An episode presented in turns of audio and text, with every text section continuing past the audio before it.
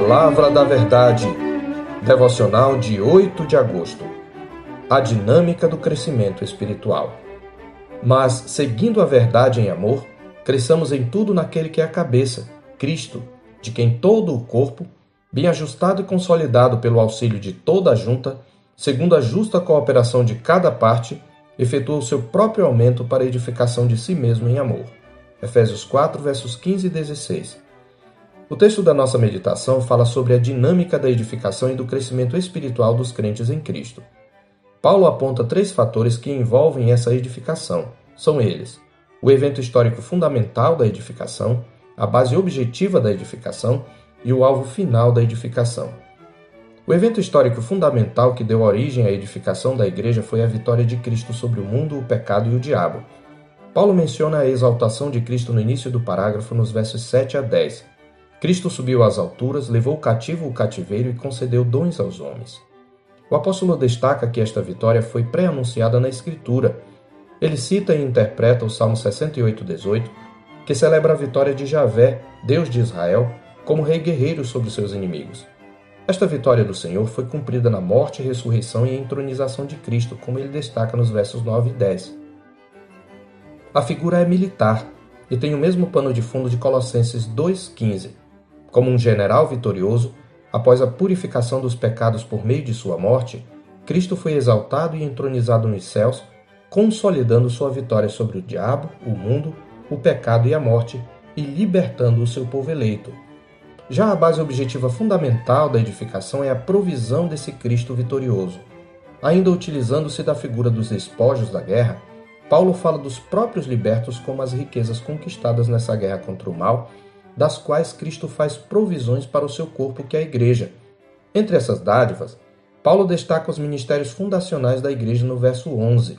Apóstolos e profetas nos deixaram a Escritura e formam um fundamento sobre o qual a Igreja de Deus é edificada, tendo Cristo como a pedra angular, como já havia sido ressaltado no capítulo 2, verso 20.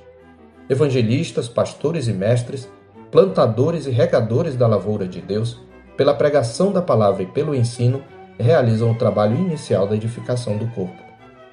O alvo final dessa edificação é a estatura da plenitude de Cristo. No verso 12, Paulo ressalta que o alvo do ministério dos apóstolos e profetas que nos legaram a Escritura, bem como de evangelistas, pastores e mestres que a proclamam e ensinam, é aperfeiçoar os santos para o desempenho do seu serviço, um objetivo individual. O termo aperfeiçoar tem na Escritura o sentido de consertar, restaurar, colocar em ordem, reparar as deficiências, habilitar e equipar. Esse processo de edificação não será uma obra acabada até a vinda de Cristo. Embora plenamente membros do seu corpo com toda a potencialidade, somos o que devemos ser apenas embrionariamente, ou como crianças, necessitando caminhar para a maturidade. Precisamos, cada um de nós, amadurecer para sermos aquilo que Deus nos chamou para ser e que já somos em Cristo. Mas a transformação individual não é o único alvo. Antes, ela consiste numa capacitação para um alvo mais abrangente, um objetivo coletivo, a edificação do corpo de Cristo, até que todos cheguemos à plena maturidade espiritual, como Paulo destaca nos versos 12b a 16. Como viajantes que chegam ao seu destino, todos devem chegar a essa maturidade em Cristo. Gente de diferentes origens e níveis de erro e ignorância chegando como disse certo autor, há uma compreensão crescente da única esperança, há uma dependência crescente do único Senhor e há uma apreciação progressiva do único corpo. Trata-se de uma profunda comunhão numa relação viva e pessoal de amor, um conhecimento experimental e relacional de Cristo na comunhão do seu corpo, que é a Igreja. Não é apenas conhecer sobre o Filho de Deus, mas conhecê-lo pessoalmente.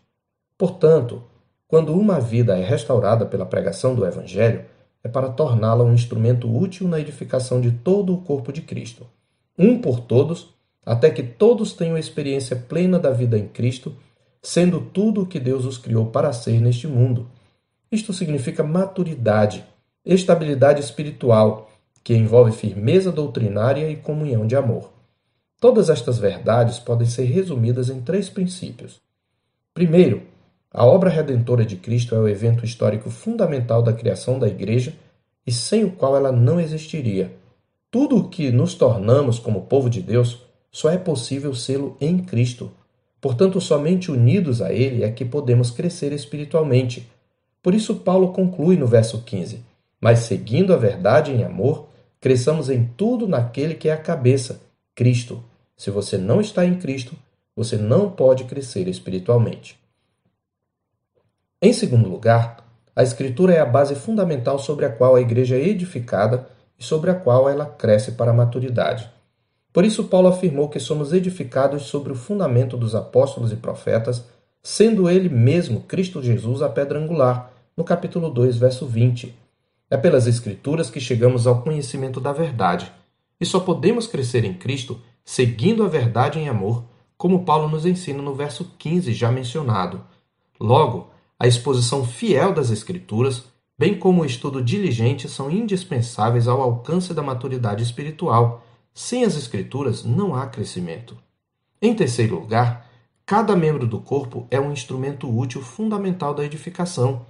Unidos a Cristo e equipados através da sã doutrina, todos os crentes têm sua participação na edificação uns dos outros. Observe que Paulo descreve a edificação como uma ação coordenada envolvendo cada um e todos os membros do corpo, no verso 16. A figura é a de um corpo vivo funcionando pelo movimento de seus membros. Cristo vive no corpo que é a igreja. Tudo vem dele, mas funciona dentro das células do corpo, onde uma pessoa toca a outra, produzindo o crescimento interno e externo do corpo. Portanto, o crescimento espiritual é uma experiência primordialmente corporativa. Eis a razão porque não faz sentido você ser um desigrejado. Isto nos leva a deixar aqui quatro conselhos práticos. Primeiro, se você ainda vive como dono da própria vida, você ainda permanece em seus pecados, e o que você chama de crescimento espiritual é uma ilusão. Abandone seus pecados e venha para Cristo. Confesse-o como Senhor e Salvador da sua vida. Somente assim você experimentará genuíno crescimento espiritual. Em segundo lugar, leia, ouça e estude as Escrituras. Se as Escrituras não criarem raízes em sua vida, você será como aquela semente da parábola do semeador, que, porque não tinha raiz, secou-se com o calor do sol, em Mateus 13, versos 5 e 6. Em terceiro lugar, se você não frequenta nenhuma igreja local, procure uma em que haja exposição fiel das Escrituras e faça parte dela. Ninguém consegue crescer sozinho. E em quarto e último lugar, se você já é membro de uma igreja, procure participar da vida do corpo. Não seja um mero assistente eventual. Não permita que esse período de suspensão dos cultos presenciais o afaste ainda mais do Senhor Jesus e da sua igreja. Não se deixe vencer pelo desânimo. Participe das programações disponibilizadas pela sua igreja, pelas redes sociais e plataformas. E agora que as reuniões estão voltando, ainda que tomando todos os cuidados, corra para encontrar os irmãos e adorar com eles a Deus no ajuntamento solene. Eu sou o pastor Marcos Augusto, pastor da Terceira Igreja Presbiteriana de Boa Vista, em Roraima. Tenha um bom dia na paz do Senhor Jesus.